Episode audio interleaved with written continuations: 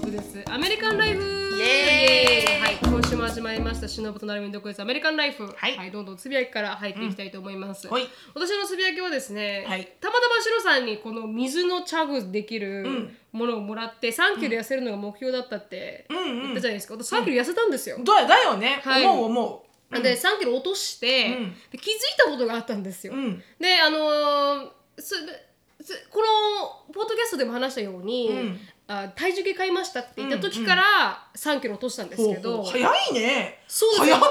あそうです。1か月半ぐらいでは3キロ落としたんですけど、でもなんかこう落としながら、うん。やっぱり最初気づいたのは、体重計には乗らないといけない。そうそう。そう。そこはもうね、ベーシックね。そう、うんうん、うん。本当にもう何があろうと体重計には乗らない。ともう自分を下げすませなきゃいけない、はい。そこに。うん、自分と向き合わないと何も始まらない。悲しい。痛い。痛い。まだ向き合ってない。だろうなって思ったんで、ちょっとまだ向き合ってない。皆さん向き合ってない方のために、まあ、今日は飴とムチということで。うんうん。ででやっぱり向き合わないと自分がどのた立ち位置にいるか分かんないですよね。ほん。とほん。とでどれだけで最近買ったこの体重計がなんか体脂肪率とかを測れるやつだったんですけど、やっぱり3キロみんな3キロ痩せると、うんあのうんま、見て見えるらしいんですよ。うんわかると思う。あなんかこううん。痩せたなって気づくのが3キロぐらいかららしいんですけど、でそれで、あのーご飯の調整とか、うん。でも運動はそこまで変えてないんですよね、うん。リズム的には。週3でジム行って、あの13のリクライニングあの上りで、あの3マイルパーアワーっていうんですか,、うん。だからすごいゆっくりなんですよ歩いてる感じ、うん。それを30分から40分ぐらいやるんですけど、それぐらいなんですよやってること自体は、であとはなんかこう違うことを入れたりとかするんですけど、でも昔みたいにハードコアに運動してることはないので、うん。でそれは変わらないんですけど、うん。でも食事やっぱり食生活をちょっと見直したんですよ、で一番最初に気づいたのはやっぱり気づかないうちに食べてるうんうん。あのメモっていくとね。メモっていくと。あメモっていかなかった？メモってはないんですけど、うん。でもただあのー気をつけるようになると、うん。あこの時間ちょっとお腹すくなった時あるじゃないですかあるね。3時とか。でうん。その時はもう完全に食べてるんですよね、で食生活もあのー朝ちゃんと食べないからうん。昼に余計に食べちゃったりとか、っていうのを見直し始めたら、うんうん。あの自分やっぱ次に思ったら食べ過ぎてたなと、うん。で一つのミールの大きさも大きかったし、うん。でプラス真ん中に食べてるお菓子もん結構な量食べてたし、うん。だからそれでそれをまずお菓子をなくす、んでご飯はちゃんと食べる、んってやるとお腹空かないんですよね、うん基本的に。うんうんで夜はあの食べあまあし前のよりかは少し少量にしたりとか、うんうん。炭水化物抜くっていう感じだったんですけど、うん。でもこの一番何が変わったかなって言ったら、うんうんうんうん。このあインターミネファスティングっていんうんううん。ダイエット方法あるじゃないですか。うんうんうんで8時間だけ食べてうん。その16時間何も食べないっていうのが一番痩せるなって思いました。あーでもそれみんな言ってるよね、うん中田さんも言ってるしね、うんうん、で、私も別に気にしてたわけじゃないんですよ、ん。でもただ朝ごはんは10時まで食べないで,、うんで11時にご飯食べてで普通に夕そっから飯6時間だか8時間だっけ、はいのうちに食べ終わるんだっけ、まさにその通りです、だから食べる時間をあの10時って朝ごはん食べたら8時間以内に食べればいいんですよ。そうそうそうそうはいってことは6時から6時ぐらいかな、うんうんでで食べ終わ食べてないといけないんですけれど、でも自分たちいつも作るのが私5時なんで、そうなのよ。はい、で5時に食べてで6時にぐらいにはもう終わってる状態、うんうんうんうんで終わるんで、んもうあの何も気づかないうちにインターミネファスティングをずっと続けてたんですよ。この1か月半、そしたら一番痩せるなって思って、まあそして健康にもいいっていうしね、はい、空腹って結構体にいいじゃそうないですか。そうそうそうそうなんか空腹の時間を作らないと、うん。なんかすごい本当に初めてデトックスできないっていうよね、はいはい。本当に本当に、だからすっごいメイクセンスするのそれは。あそうですか。とってもメイクセンスする、うん、だから、このインターミネファスティングも、やり方がちょっと変わってくる人もいるらしくて例えば1週間に1日断あの断食？断食をして、6日間だけ食べるとかっていうのもあるみたいなんですけどやっぱそれは私にとっては、無理です私、うん、多分多分難しいなと思ったんで、その断食っていう言葉だけでもうね 気持ちがもう泣いてしまう。確かに。食べれないんだっていう。確かに確かに、そういう意味ではねちゃんとこのん。インターミネットファスティングが、ね。多分一番なんかこう実際に、うん。まあ、少量にしたんですけど食べてはいるんですよ、うんうん苦しくして痩せたわけでも全くなくて、うんうんうんうんただ気づいたら食べてる時期が多かったからそれをなくしたっていう感じなんですけど、うんでもやっぱその食生活が一番うん痩せるなと思って、なるほどね。じゃあちょっと皆さん頑張ってみ私も一回ね、うん。やってみたんだけど、うん。やっぱバラバラになっちゃったね。結局、ん。あのやっぱこううんねなかなかこう、うん。なんだろうなまあこれ子供がいるとっていうことを言い訳にはしたくないんだけど、うん。やっぱこう自分で決めた通りに時間をコントロールすることができない母親とか、うん。主婦さんとかは、うん。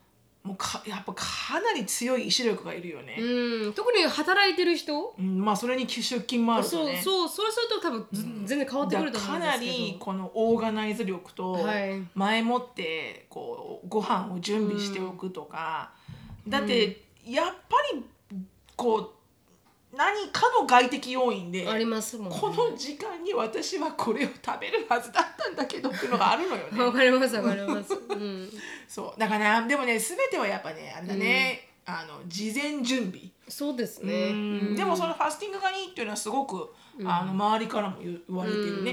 うん。前に私がやってた時もあのそれやってたと思います、うん。ファスティング。そうだねやってたねうちでね。はい。あやってましたよね、うん。こんなのはがあの聞いたんですよって言ってたもんちょうど。はい、でそれで多分一時期痩せて、でまたコロナで結構戻って、うんまた自分戻したんですけど、でもやっぱりあのそれが一番効くなって、まあね。私私はだから夜とかちょっとお腹空いて食べたいなって時あるじゃないですか、多分それただの癖なんだよね。うんおそらくね。うん本当にすっげえ腹減ってるかっつったら別に頑張れば我慢できる。そうなんですよそうなんですよなんだけどただ食べたいだけなの。そうなんですそうなんです食べたいだけなのうん欲望を満たしたいだけなんですよねそう食べたいんです。うんしかもどうしてなんか夜になると無性？に食べたくなる。んだよね、うん。朝なんかさそんなもの見せられても、食べたくないってなるのに 夜はもうすっごい食べたくなるんだようね、ん。いかんいかん、うん。そういうのを削っていくと、うん。やっぱりダイエットとかっていうのは、うん。ほぼ食生活だなって思いましたね。ね。やっぱ What you eat is who you are ですからね。本当にそれみんな言うよね、うん。なんか運動しなきゃいけないとかっていきなりハードル上げすぎるから、はい。みんななんかこう足元見ないまんま、うん。なんか思いっきりなんかトライアスロンに行ってるみたいな。そうそうそう。そして勝手にバーンアウトして崩れていくみたいな。そうそうそうなんならもう一気に落として一気に増えてみたいな、うん。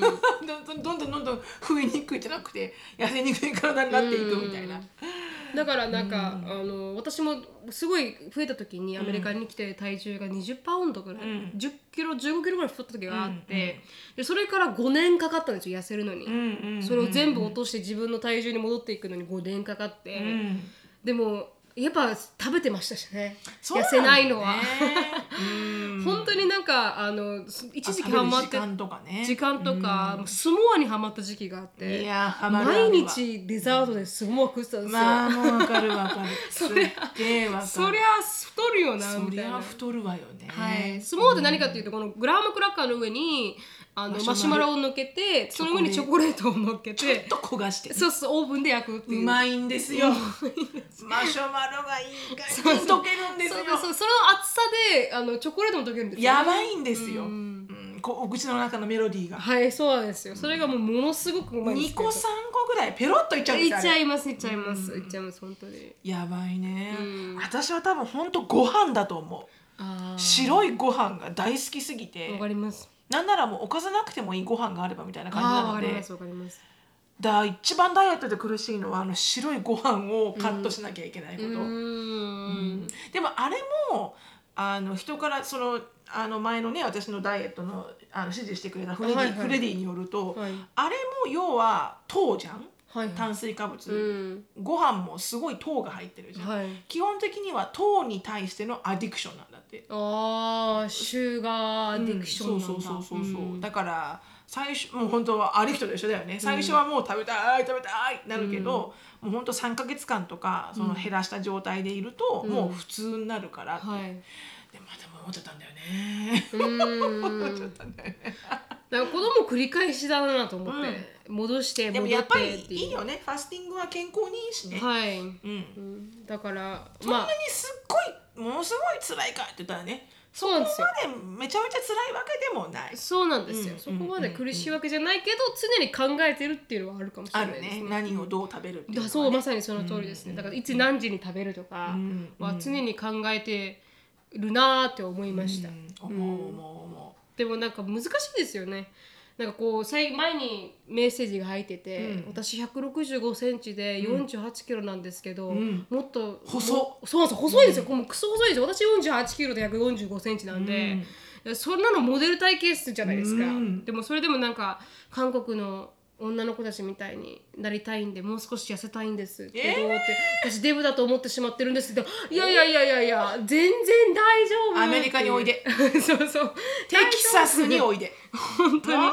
テキサスはもうみみん。ななんかね幸せそうよみんな。どのサイズでも。本当に本当にその通り、うんどのサイズでもいいの。うん。でもやっぱメディアがこう痩せてないといけないとか日本ってお強いじゃないですか。アメリカだったら、あなんかこうショッピングに行ってもちょっとオーバーサイズの人がモデルさんだったりとか、よくあるんですよターゲットとか。なんか自分でもいいやと思いますけど、うんうんうん。でもやっぱ日本に行くと全員が細くて、うんそうね、うんやっぱりなんかそれってなんかねあれだよねバランスだよね心のね、はい。うんなんかこう別にさそれを目指して頑張ってるのもいいし、はい。あのー頑張れなくても、うん。し自分が幸せならそれでいいし、うんうん本当に。ななんか難しいね。難しいでもなんかね諦めるのはやめようと思う。うんうんうんうん。もういいやって、うん。すごいこうなあなあになってはい。諦めてしまうのだけは何歳になってもやめようとは思う。確かに確かに、うんうん。やっぱね、うん。けじめ注文はないとね美しくないからね、うん。やっぱりね。でもなんかこうおお父とか母とかもすごい体型気にしてるから、うん。細いんですよ父も母もね、でそれ見てるとあすごいなと思いますもんうね、ん。キープしてるのがね。キープしてるのが、うん。並大抵の努力であの年であそこまでの体型を切るできないだろうなとか思うから。うん確かに確かうに。ん。だからちょっとあのーもしコロナ禍でうん。ちょっとあの頑張りたいなっていう人は、大丈夫です。私もできたんで皆さんも。そうですね。はい、ぜひ頑張ってください。そうですね。なるみちゃんはそういうさ、ほら頑張ってるお父さんとお母さんが見本にいるから、はい。あの頑張ろうとかも思うよね。もうなんかうちのおかんなんてもうあれだからね、もう目もう結構20年ぐらい前にもう諦めてるから、もうお母さんいいって言って、うん、もうお母さんこれ食べることだけが楽しみだからもういいのお母。でもそれもそれで生き方ですけどね。そう。うん。食べることだけに彼女は本当に、あのすっごい前も言ったかもしれないけど、はいはい。あのものすごい高いバナナとか、うん。ものすごい高いメロンとか買うの。うん。もうでも一人だから一人だからって言って、うん。それで美味しいものを食べることが本当に幸せだから、うん。いいのお母さんそれで、まあだから人それぞれですけど。当にですけど でもしね。本当に日本に帰るたんびに、はい。お母さんを見るから、はい。あいいかデブでもとか思っちゃうんだよね。日本に帰っていつもはいなるみちゃんのお父さんとお母さんみたいな人がいたら、はい。はいいかん私はいかんって思うと思うんだけど確かに。うちのお母見てると、うん。あいいやねいいよね美味しいもの食べようねってなっちゃうんだよね。でも本当にそもしれないですね。親がやっぱり閉めてるとそうそうやっぱ閉まるよね。閉まりますねうん確かうんに。自分だけこ閉まる閉まる、うはいうん。ちょっとあのー一回ねなみちゃんの方に実家に帰ろう。沖縄の実家にたまには帰ろう。あの精神を整えてねでもなんかまあそうそうだからもしね別に誰も痩せるの子が正規って言ってるわけじゃなくてただ、うんうんわかる痩せたいって思ってた人がいて、始めようかなって悩んでる人がいたら、私もずっと先延ばしにして、うん。やっとあの体重計買ったんで、うん。の時に。あーそっから始めよう。ん。だから全然いつからでもは痩せられるんで、頑張っていきましじょう私も頑張って自分と向き合います。お願いします。体重計はあるので。はいアプリもバッチリです。あマジで入ってる。まだ向き合ってません。あ、まだ向き合ってる。だから、あの背中をね、頑張りますよ。はい、押しました、うん。ははい。い、ありがとうございました。ありがとうございました、は 私何何のつぶやきだったか忘れてしまった今。本当ですか？うん。はい。忘れてしまいましたが、うん。えーと何喋ろうかな。最近あった大変な。そトーリー。その話を聞きながらいつも忘れちゃうんだよねななみちゃんの話には 舞い込んじゃってね。はいはい。うん。なんでしょうな？何があったかな？あそういえばあれだね。あのーそのダイエット関連で話ですけど、はいはい。あのなんていう人あの人ほら。あのオーストラリア出身の白人の、ほらちょっとチャビーな女優さん。あ、わかりますわかります。レベルラベルレベル something? なんかブロンドの？ブロンドのそうですよね。うん。あのなんか本当渡辺直美ちゃんのあの白白人人版版みたいな、はいはい。あのブライズメイドとかさわかりま出てるじゃない？わかります。今日結構面白いキャラクターをやった。めっちゃ痩せたのえね知らないですだから私ああやってさなんかこうちょっとデブキャラの可愛らしい人がどんどん痩せてっちゃうと、はいもうやめてと思っちゃうんだよねみんなぱり細いのがいいってなっちゃうじゃあんー確かに。あなたはあなたのままでって思いますからね。うん。なんかそんなん言ったら本当渡辺直美ちゃんになんかもうあんたありがたいとか思っちゃうけど。うん、であの人のアカウントすごい素敵ですけどね。私、うん。インスタグラムフォローしてますけど、ん。いつもなんかいいなーって。いいよね。自己肯定感上がりますからね彼女のインスタグラム、なんか別にさその渡辺直美ちゃんとかそのレベオなんとかさんがデブだから好きっていうんじゃなくてわかりますで痩せたから嫌っていうんじゃなくて、うん。やっぱり人間って痩せたいっていうあの願望がうん。みんなにあるんだなって思うんだよね。うん。どんなねどこまで有名になっても、うん。だって有名だとしてみんなみんな痩せていかない？渡辺直美ちゃんは違うかもしれないけど、うん。でもそれこそそのレベルなんとかさんもそうだし、うん。あとほらアデルもそうです。アデああそうそうそう、ん。アデルもめそうだしちゃくちゃ痩せました。ほらあのアメリカのアイドルであの優勝したの黒人の歌手の人好きあわかります。ジャックあのジャクソンじゃなくてジェニファーそうそうそうそう。あジェニファーの人もすっごい痩せたじゃん、痩せました痩せました。やっぱりみんな人前に出ると、うん。意識するんですよ。美をって求めると、うん。やっぱり細くなりたいと思うのか、みたいな。でもそうじゃないですか？やっぱ見られてるっていうとうん。意識しますよね確かにそうなのかもしれないね。うん。なんか、痩せなきゃーって、うん。痩せなきゃとそ綺麗になりたいかなそこを痩せなきゃってやっぱやっぱ痩せてることがやっぱり、まあ、正義だというあところもあるかもしれない、うん。痩せてることがやっぱり美だっていう風になるんだね、うん、基本的には。そうなんでしょうね。あ本当だ。すごい。めっちゃ細くなってこんなんでわるからないかもしれないけど、こんな感じ。見えないな。見えないな。うん。すそうこごいのなんかつい最近なんか水着でうん。何か取ったみたいで。へえびっくりでございます。でもだってそれだけの富もありますしね。痩せられるだけの。だってパーソナルトレーナーつけられる。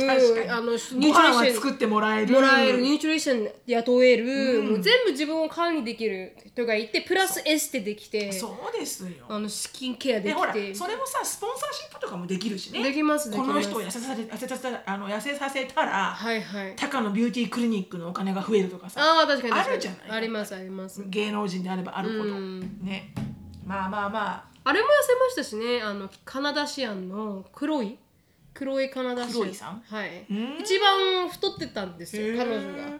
でみんなカナダシアンズってすごいみんな痩せてるじゃあ、ないですか、うんうん、あのキムさんは結構太ったけどね一時期ね。はい。あの妊娠前後で。でも全部戻したじゃ戻ったねないですか、はい。すごい戻ったね、うんだからそういう意味ではなんか黒いあのー黒いさんだけはずっと太ってたんですけど、はい、でも今めちゃくちゃ綺麗ですよ、へうん、やっぱフィットネスにはまったみたいで。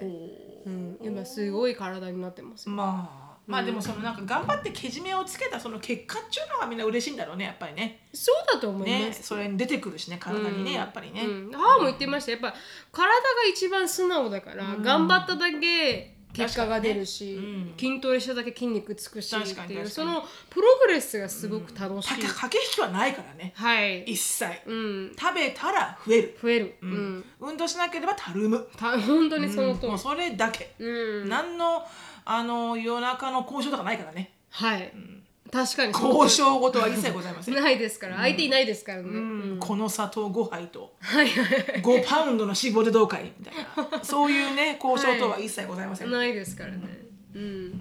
だしやっぱそれが楽しみになってくるのかもしれないです。こんなに痩せたらやっぱりそうだね。体にも現れてくるじゃないですか、もっとやろうと思うよね、うんすごい知らなかったですよ痩せたの。そうなのそうなの。すごい痩せたのよ。なんかこうチャビーなところがなんか彼女のキャラクターみたいなところもありましたから。そうそうそうそう。なんかそれもそれでちょっと寂しいよね、うん。なんかこう細くなっていっちゃうとね、うん。そういう人ってどうするんでしょうね。だからなんか前も霜降り明星のなんか YouTube チャンネル見てて、でせいやさんっていう人がいるんですけど、うん。ちょっと小さくてぽっちゃりがキャラクターなんですけど、なんかやっぱそれがキャラクターでそれが自分を求められてる気がするから、うん。いいかなって言ってたんですよ。うんうん、だからやっぱあ細くならなくても？細くならなくても。で昔から結構太ったみたいな話になって、うん。でもそれが求められてる形。うんうん一人は痩せてて一人はちょっとぽっちゃりでっていうのがなんかこう漫才としてはなんか見栄えがいいというか、うんうんうんでそういうの考えるとそのままでいいかなとも思うっていうのは、なんか確かにそうだよなって思いました。聞きながら。うんなんか求められている形ってあって。だからな、直美さんを痩せていやふちょっとぽっちゃりした方が喜ばれるとか、うんうんうんそういう人たちってどうやって、どうなんだろうね、でもボトムラインさ Who cares だよね。まあそうなんでなんかすよ if ね。you wanna be smaller、then be smaller だと思うんだけど、うん。なんかその世間からどういうふうに思われるかっていうののあのレッテルとかがこう気にしなきゃいけないとまあなんかそんだけで D そうじゃなりそうだよね、うん。すごい。なんだなんかエリカがはい、言ってたけど名前全く出てこないんですけど、うん。あのただただこうご飯を食べるだけの YouTuber あわかりますわかります。がいて、うん、なんかマックバンガーっていうマックバンガー、はい。それはマックバンガーって人なの？あじゃあマックバンガーズっていう名前？カテゴリーね。マックマックバングっていうのがご飯を食べる動画なんですよ。うんマックバングっていうのが。でマックバングをする人たちはマックバンガーズなんですよ多分。だからご飯を食べる系のそうですそうです。YouTube でやってらっしゃる人たちね、はいそうです。なんかその中ですごい有名な人がいてはい。でなんか2年ぐらい前に始めた頃から比べてすごい体重が増えたと、はい。彼が。だって1日3回はい。ものすごい量を食べてるものをどんどんどんどんアップしてるから、はい、なんとかアボカドだったと思います。あ確かそんな感じ。で,、ね。うん。ゲイの人なの男の子でゲイなの。はい、わかります。でその彼に対して、なんとかっていうまたドラマ系の、はい。ほら人のことをいろいろ批判するあはいはいはい。あのゴシップチャンネル系の YouTuber の人が、はいはいうん。あのその彼がちょっとこう、なんでみんな彼がどんどん太ってって、うん。不健康になっていくのを、うん。あの指摘しないんだみたいなそのオーディエンスの人たちが、もっとこう彼を持ち上げてこううん。なんかわかんないよ面白いとか、もっと食べてみたいなことを言ってるらしいんだよね。はいはいはい。でそれが結局はその彼がどんどんそれでこう,、こうどんどんこう陥っちゃって、はいはい。あのもう今すごくねしあの増えてるし体重も。うん。で体に良くない食べ方をしてるじゃない、うん。でそれはどうかと思うみたいなことを言ったら、はい。その実際のそのマックバンガーしてるなんとかアボカドさんが、もうなんかあの超ドラマキングになっちゃって、はい。なんかなんかもう leave your damn business みたいなさ、まあでなん確かまあ確かそうなんだけど、うん。なんかこうすごいこうなんかヒートアップしてるらしいのね、はいはいはい。でそんな話をエリカから聞いてて、うん。こんなになってるんだみたいな、うん。でもなんかさそこを聞いてて私がうんなんかこう思ったのは、うん。今の子供たちって、うん。そういう、うん。わっけわからん BS なはいことをうん。日常的に YouTube で見て育ってんだなって思うと、うん。もうなんかどういううん。モラルを植え付けたらいいもんだか、うん。すっごい大変だと思う。だってさ親が一生懸命正しいことを示そうと思ったって、うん。四六時中子供見てるじゃん。確かに。携帯電話をね、うん。でそれをまあコントロールすればいいのかもしれないし、見れるチャンネルをコントロールすればいいのかもしれないけど、うん。でも避けれないじゃん。難しい。友達と一緒にいたら見ちゃうし、はい。でもさなんかもうデイリーベーシスに、うん。まだ私の時は YouTuber なんかなかったから、うんうん。一応メディアっていうさ、はい。テテレビ放送っていうのは基本的に流すコンテンツに責任を持つじゃん。うんそれ制限がありますしね。そう制限もあるし、いろんな人の意見とかでこうちゃんと打ち合わせをした中でうん。コンテンツが作られて出している、はい。だからある程度の放送レギュレーションのようなものもあったりなんかして、はい。でもさ今さすごい自由なあの表現の場じゃない、うん。YouTube とか、まあソーシャルメディアはそうなんだけど、はい。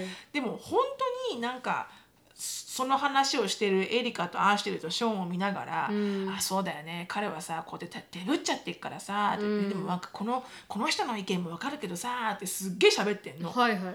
でもすっごい低次元じゃん喋ってること。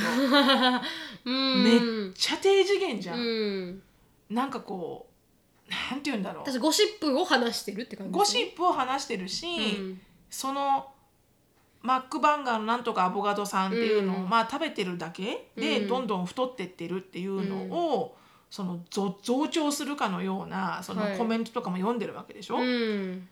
したらなんかさこうん。うなんだろうなこうなんかどうやって、うん。なんかこうどうやってこう right and wrong をうん。線を引くところと、うん判断するところっていうのを、うん。なんか結構教えるのうん。難しいだろうなって思う今の親は、うん。うんすごく大変だと思確かに。う。うん。そうですね。結構あのメディアからの influence ってすごい強いですからね今の子たちは、昔からメディアの influence 強いけどでももっとじゃないメディアになってる母体があうん。まりにも free world すぎて、はい。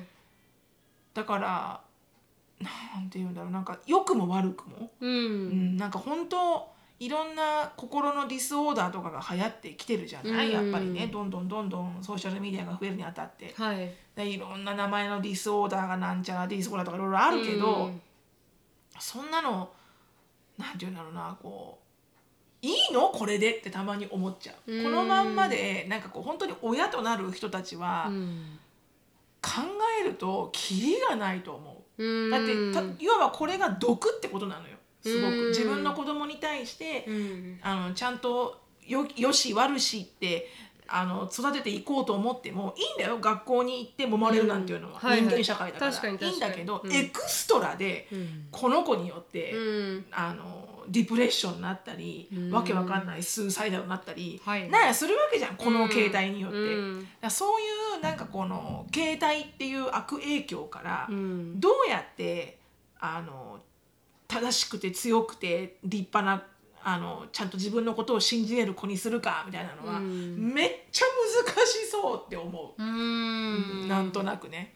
でもそれだから結構オープンマインデッドな子供たちにそうだあそうですよね。だってやっぱりこういうメディアがあるから、うん。あの差別っていうのが存在するっていうのも分かるし、うん。でこのホモセクシャリティっていうのがうん。受け入れられたのもメディアのおかげだし、うんいい面も確かにあってで子供たちってすごいオープンマインドじゃないですか今の子供たちって。うん。私この「he」じゃなくて「で」って呼んでみたいなことになっても分かったってこう尊厳尊重してその人の人権を、うん。でそれで受け入れている子供たちを見てるとすごいなってやっぱり昔から比べたら思うのもあるしでやっぱりメディアがあるからこそアメリカのこの状況を見てあ日本のこういう状況が違うとか、うんうん。日本の状況を見てあアメリカがこう違うんだっていうのも分かる分はうん。いいと思いますけど、んでも確かにメディアの影響で悪影響になる子どもたちはすごいいると思うし、うん。でもそれもなんかこう加速させるって感じしません？なんかこうももともとあんまり良くない考え方の人がそれを探し始めて、うん。どんどんそのなんかラベットホーって前に話しましたけど、方に行ってしまうとか、うん。だからなんかこう自分で制限できるかできないかって、うん。結局どの時代もその人にかなんかこう委ねられるというか。そうそう委ねられるんだけど、うん。それをできるところまで心が成長する前にそれをリまあクエストされてしまう、うん。しかも親がわからないところで、うん。っていうのがすごい親としては大変。大変だろうなと思う。私なんてまだショーンが、ショーンはまだあの小学校後半になるぐらいまで、うん。そんな YouTube とか見れなかったから、はいはい、まだいい、うん。でも今ほんと赤ちゃんでさえ見てるからね。まあ確かに。もうほんと乳母車乗ってるまだ歩かない赤ちゃんがタブタブレット持ってるからねこうやって、はい。だからなんかああいうのであのなんて言うんだろうなすごいこうあの目に見えないうん。なんだろうこのコモンセンスのなさ、うん。親がちゃんとコモンセンスあればどんな影響を受けたって結局は子供を正しいところにコアに持っていけると思うんだけど、うん。でもなんかほぼほぼねやっぱ食卓とかもさもうみんな携帯見ちゃってるようななってんじゃん。外食してる家族とかもさ、確かに。待ってる時間みんな携帯見てるし、はい。だからなんかこう全体的な流れでうん。本当に家族って家族であのレジェットにこう、うん。デバイスとかじゃなくて、うん。まあ、バドミントンをしに行くとか、うん。海に遊びに行くとか、なんかそういう本当に一緒に家族と時間を過ごしてるっていうことうん。を気をつけてしないとできなくなっちゃってうる。ん。普通に何にも予定組まなければ、うん。みんなずーっと携帯見てるか、うん。XBOX してるか、うん。確かに。で昨日もさっきなるみちゃん来てハロウィンの飾り付けやったんですねって言ったけど、あれだってハロウィンの飾り付けをするからねっていうふうに予定を組んで、うん。することでみんな携帯から離れてうん。会話しながら、うん。ハロウィンの飾り付けとかできるけど、うん。でもそういうのもさお母さんとかお父さんが意識してやんなければ、まあ確かに。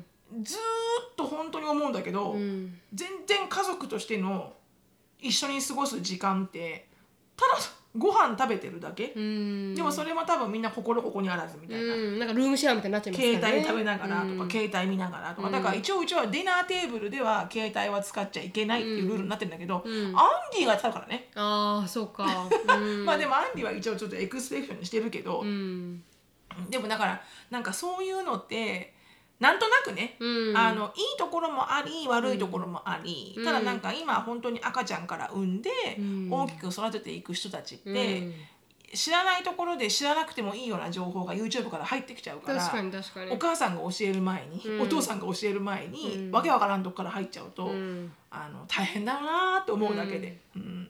まあ、ジェネレーション Z からはもう本当にタブレットがある時点 iPhone がある時から生まれてる子供たちですからね。そううん。でもそういうふうにやっていくしかないからね、もうね、うん。後ずさりはできないからね、うん。うん。本当に。うん。難しいですけどね。うん。どうやって子供を育てていくのがいいんだろうかとか思っちゃうよね。ううん。うん。大変です。大変ですね。はい。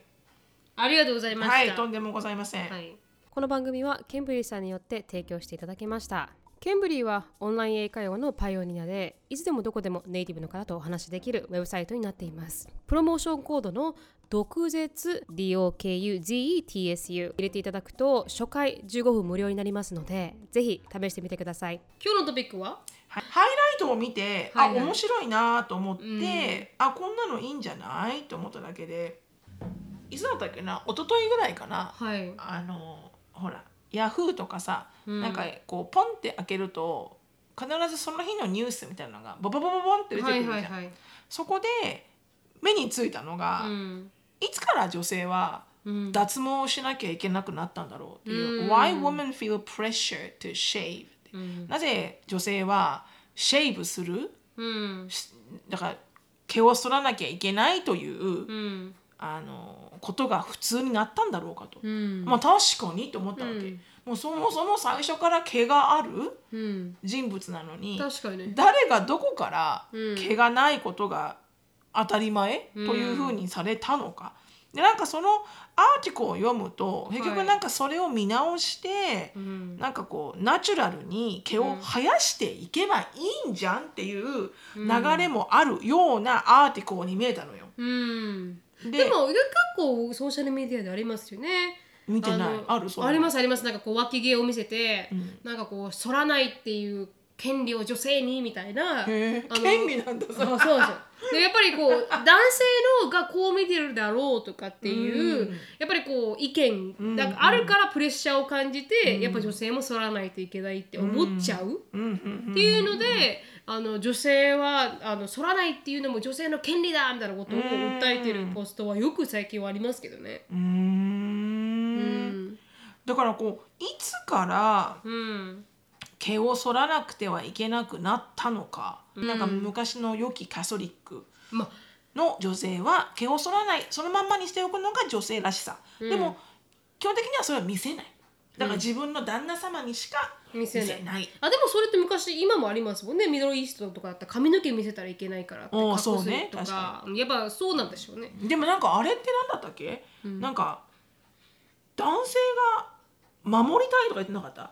ななんかほら今さあのーほらあの問題になってるアフガニスタンのあのーほらあの米軍が撤撤あはい撤収して、撤退した。はいはい。はあ名前出てこない。うん。政治運政政治のこはいはいはい。のグループよ、わかりますがテイクオーバわーもう一回するっていう、はい。でもその人たちの、あのにインタビューをしてて、はいはい。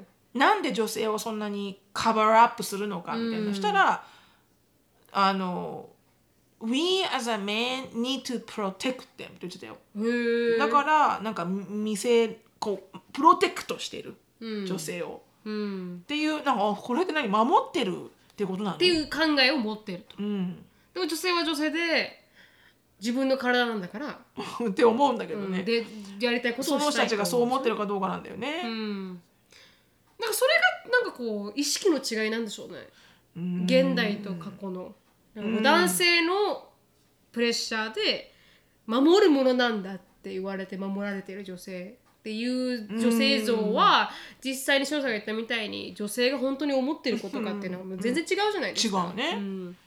でも結局はさあのこのえっ、とこのアーティコルには書いてないけど、うん。でも誰が髪を髪あのそのヘアがない方が女性が美しいっていう風になったのか、女性が女性からすこう想像してか毛がないことの方が綺麗だねって思ったのか、うん。って思ったけどそれについては特に書いていないのでう、ん。うん。なんとなくだけどこう1800年うん。までは普通に生やしていて、うん。その後半から毛を剃り始めたっていうのは書かれていて、うん。でその毛を剃り始めたのがんなんだ結局だからそのその始めたのがビューティーのルーティーンって書いてあるから、うん。その根源が何なのかは書いてございません。うん。ただそういう風になったってだけで、うん。だから女性からもっと美しくなるには毛を剃らなきゃいけないと思ったのか、うん。男性からその毛はどうかなって思うってことで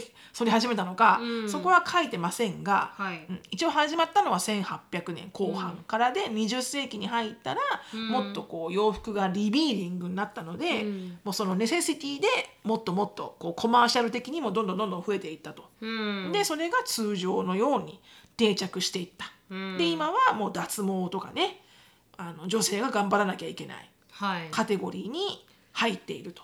うん。だって脱毛だけだって結構お金かかるみたいなね。そうですよね。そのあの真剣にやってる人たちはね。うん。もう全然安くないですからだからこれどうまあ結局なんか女性が女性としてやりたかったことなのか男性から言われてやったことなのかっていうのはちょっと分かりませんが、はい。でもいずれにしてもなんかこのこのアーティコルの最初の書き方によると、うん。今それを見直されてるみたいな感じだったから、うん。なるみちゃんがさっき言ったけどね、うん。あのソーシャルメディアでもあるんだったら、うん。なんか本当にこの写真だってそうだけど、はい。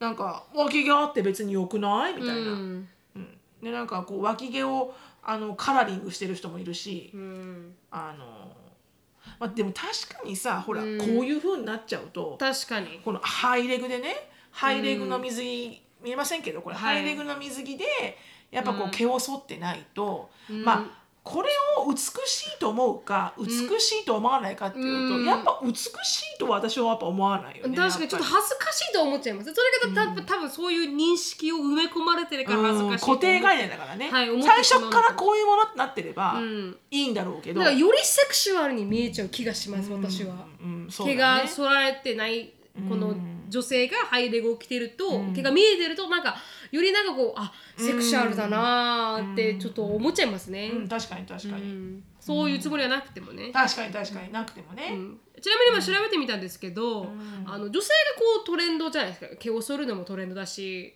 今男性もまあまあそうなんですよ、それね調べてみたんですよ。男性のこのひ、まあ、脱毛トレンドっていうんですか、うん。ですごく有名な YouTuber のヒカルさんっていう人がいらっしゃるんですけど。なんか名前は知ってる、うん、あの半分ゴールドで半分黒の方であはいはい。わかります？なんか、うん、見たことあるかもしれない、彼が、あの脱毛サロン出したんですよ。ね。脱毛サロンを出したの？こうなんか立ち上げたっていうんですか、うん。でそれぐらいあの YouTuber が立ち上げるぐらい、まあ、男性の脱毛サロンが今結構流行ってるんですけど、ちなみにあのプ PR タイムズっていう article を書いているところからすると、脱毛未経験男性脱毛したい部位1位顔ひげ56.2%に続顔きひげ？2位すね31.4%、3位 VIO びこのここですよね。あはなるほど下の部分ですね。27.6%、へえ男性の脱毛毛部あ毛棒部位に BIO が上位ランキングの実績。私ヒゲとか好きだけどな、うん、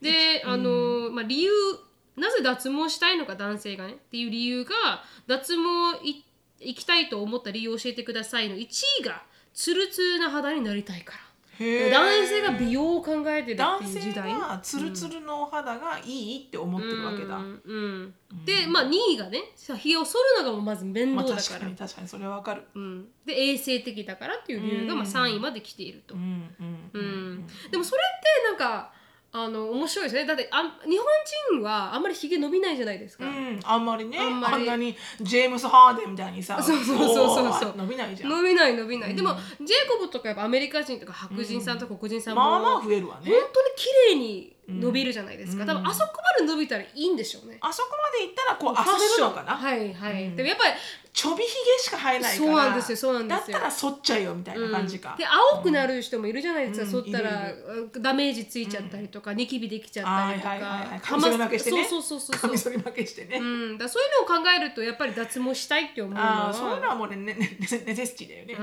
ん、分からなくもないなっていう、でまあ4番目の理由ショーパンなどファッションに合わせて脱毛したいからほう。でも面白くない。美の意識だね。美の意識でもアメリカだったら全くも考えられなくないですか？すね毛を処理してる人ってあんまりいないけど胸毛はあるかもね結構。こっちの人。うん言ってたよ、うーん。やっぱなんかこうそういう毛がある方がなんかこう男らしいっていう文化なのかなと思いましたアメリカは。あ意外に、うん。そのまあヤングっつってもそのねエリカの友達のそれこそジャスティンとかカイとかだけど、はいはい。みんななんか胸毛は嫌みたいよ。あへえそうなんですか。って言ってたよ。うーうん。んなんかすね毛はいいみたい。うん。とかこの腕とか、ね、上の毛ね。ううん。ん、なんか胸毛が唯一なんかあんまり嫌みたいよ。へえうんでちなみにあのどこの部位が、あのし行き脱毛に行きたいですかってアンケート取ったところ、まあ、ヒゲが1位56.2%、すね BI をアンダーヘアって言った後、でも男性のアンダーヘアなんで剃るんですかね？よくわか逆に言うと、うん。何を剃るんですかね男性うんは。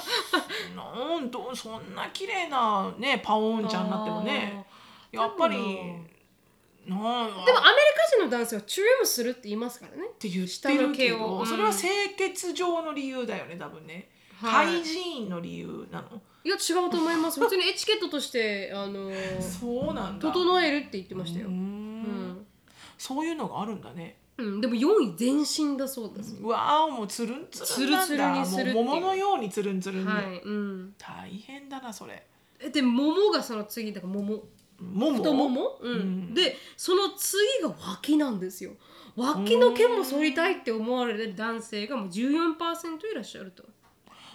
金毛もまたこれ男らしくて私はいいと思うんだ私けどな。も思うんですけどね、うん。まあ確かにほら脇毛があることで、うん。匂いがねそこにこもりやすいっていうのはあるかもしれないけど。あるかもしれない確かに、ううん。んだからそこら辺がなんかこう面白いですよね。ねえ、でやっぱりやこう毛っていうのは髪の毛眉毛まつ毛はい。以外は、うん。あんまりウェルカミングじゃないんだね。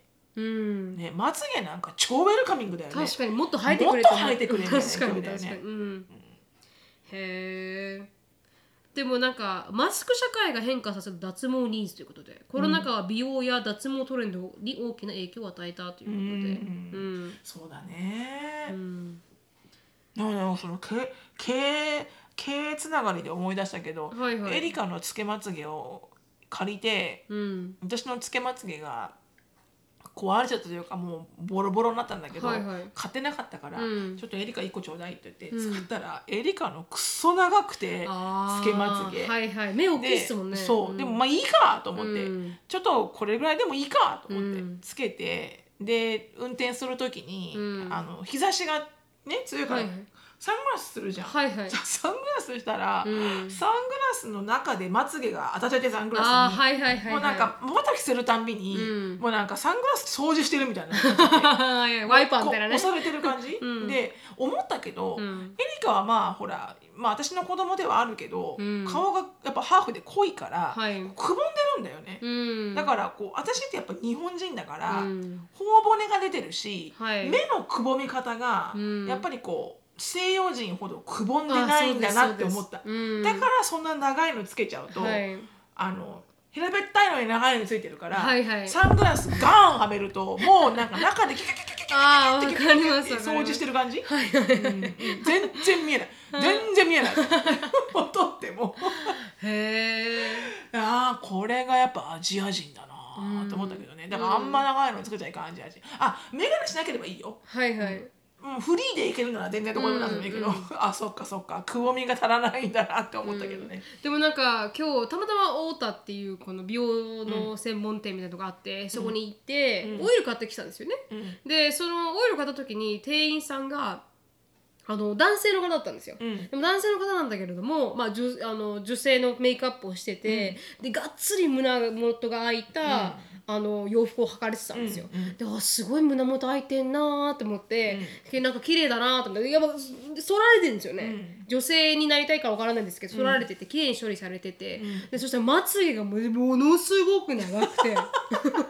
でそのまつげが面白いのが、茶色と黒の合わさってるやつだったんですよ。なんかなんかすごいあのもう本当に。3D 効果だね。そうそうそうそう、グラデーションが。本当にバタフライみたいなまつげ、どこでこういうまつげ買うん買うんだろうなと思って、ハロウィン仕様ではないんだいや違う 普通の。普通の多分つげで。多分そうだと思います、他の人がみんなあのハロウィンじゃなかったから、うん多分そうじゃないんだと思うんですけど、でもなんか最近なんかこれ YouTuber の女の子が出したまあの、まつげのブランドもちょっと茶色が入ってたりとかするんですよ、へー。なんかそれが最近のトレンドなのかもしれないですね、あかもしれないね、でもなんか会社の子が言ってたけど、ランチ時間に、はいはい。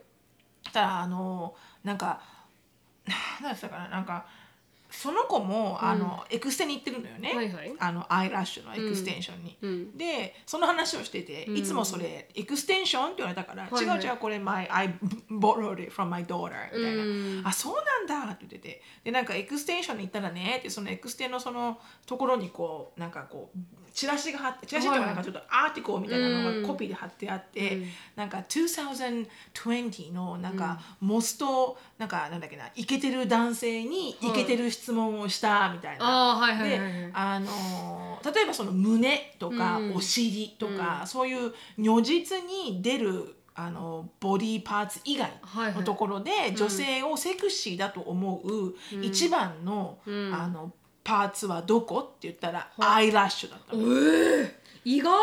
うんアイラッシュなんだって。意外ですね。もうだから、まあ、もちろんそのエクステのところはね、アイラッシュやったらいいよっていう、まああ、あそうですね。PR まあ確かに確かに。アイラッシュはバチバチやったらいいよみたいな。確かに確かに、まあでもなんか言いそれだけを取っただけかもしれない。かもしれない、うん、でも結局胸お尻、はい。まあ体ね体以外よ、はいはい。なんか体以外の目とか耳とか、鼻とかそういうところよね、ここでなんか一番が目ってくるかなと思ったの私、はいはい。そしたらいやアイラッシュだった、まあ、目を大きくするのがアイラッシュですからね、うん。でもほら、瞳とか思わない？目の目のカラーとかさ、瞳とかさ、やっぱ目かなと、目力かなと思ったけど違うの、んまつげ力だったの、えー絶対それちょっとあのアイラッシュちょっと乗ってるかな乗ってるかもしれない、うん。絶対それだけピックアップしたかもしれない。かもしれないね。かもしれないね、うん。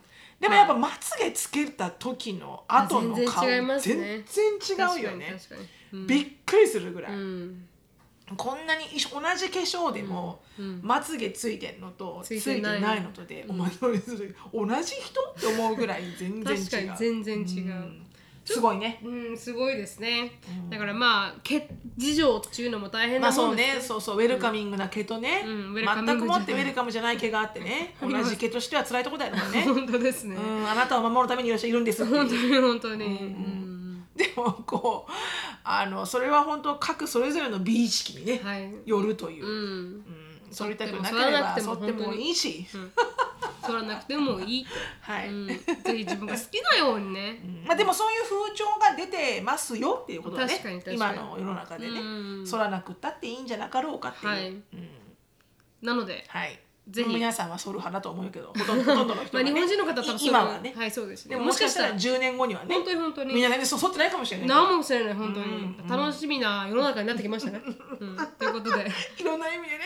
いろんな意味でありがとうございました。ありがとうございます、今日のつあの質問に 質問に行きたいと思います。はい。人見知りの私を助けてっていう質問だったんですけど、はいこんにちはいつもドクアメのおかげで月曜日が楽しみです。ありがとうございますありがとうございます。最近カナダに留学に来ましたほ。う留学のエージェントからは日本人が少ないと言われる学校に来ましたが、蓋を開けてみると9割が日本人です。ほほはい、私は数年社会人を経験した後留学してますのでちょうど成美さんと同じ年ぐらいです。はい、学校では日本人同士も英語で話し、みんな意識が高いです、ん。学校が終わってもクラスで集まって遊んだりするらしいのです、しかし私は留学に来たら日本人と話さないとかたくなに決めているのであ意識が高い学生でもないのですが海外にまで来て一回りも若い日本人と英語で話す状況がとてもこ恥ずかしくてうん。馴染めずにいます、ん。他の国の方に私の下手くそな英語を聞かせるのは恥ずかしくないし仲良くできるんですが相手が日本人となると恥ずかしいのです。なるほどね。はい、あー成美さんも忍さんも留学の日々に日本人に囲まれた環境はなかったかもしれませんが、どう頑張ってましたかと。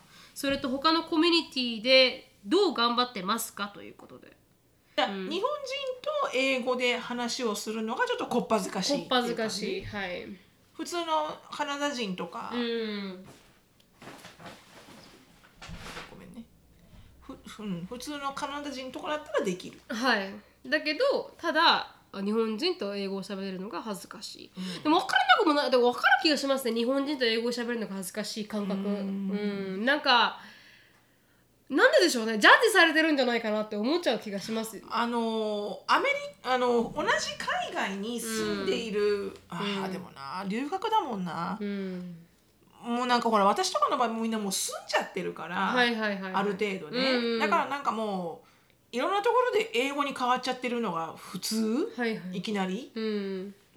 なんかだってそんなこと言ったってさつって、そんなのさ何の場合ビジネスじゃんとか。はいはいはい。ねだからそんなん言ったらもう He should have done it right みたいな。だからもういきなり英語に変わっちゃうわけよ。確かに確かに。だからそれがなんか普通、ん。だからやんないけどでも留学中だったら確かになんかちょっと恥ずかしかったって恥ずかしいと思うの分かる気がするね。でもシロさんもかたくなに日本人と関わらなかった派ですよね。関わんなかった派だね、ううん。んでもいたけどね、いたから付き合ってはいたけど、はいはい。同じクラスの日本人とは、うん。でもなんかこう外国人の人が入ってくるうん。中にうん。日本人もいたって感じ、日本人だけでうん。つるんでるわけではない。ってことはあんまなかったかもしれないね、ううんんその時にだからやっぱ日本語でじゃなくて英語で喋るじゃない、はいはい。でもその時は周りもブロークンだったからほらスイス人とか、はいはいはいはい。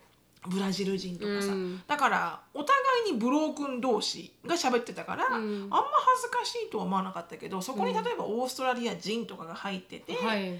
日本人がいたらなんかあなんか私の英語ちょっとダメだなとか思っちゃうのかな？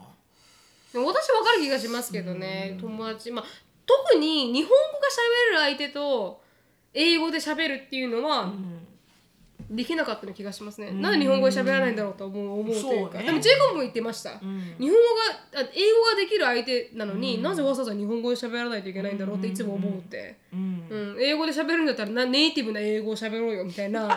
なんでわざわざ日本語申し訳ないジェイコブ。とかそういうなんかいるじゃないですか外外国に行ったりとかしたら。でそういうなんかこう思ったことはあるとは言ってて。た確かに私も日本人とわざわざ英語で喋るっていうよりかは日本語を選んでしまうかもしれないですね。うん。だよく日本シロさんと英語で喋ってるんですかって質問ありますけどいやほぼ日本語ですよね。うん。だからただエリカとか入ってきちゃうと完璧にに、ね英語になるけどもちろんねじゃそうないと分かんないから。そうなんですよそうなんですよ。分からないから英語に変えるだけであって。それが日本人とだったら日本語しか喋らない。ですそりゃそうだよね、私のあみちゃんがねランチ行ってね英 英語で喋らなかったら喋んないよね 絶対日本語だよね絶対日本語ですよね。だからそれはないけれども、そういうなんかこっぱがし恥ずかしさがあるんじゃないですか彼女に。あ私も分かる気がするまあでもそうだななんか分かるんだけど、じゃあそれはどうするかって言ったらどうしたらいいんだろうね、なんかどうしたらいいんだろうな私一切会わなかったですからね。かあの4年生大学と院はもう日本人一人も会わんかったです。あーそっか学校でうん。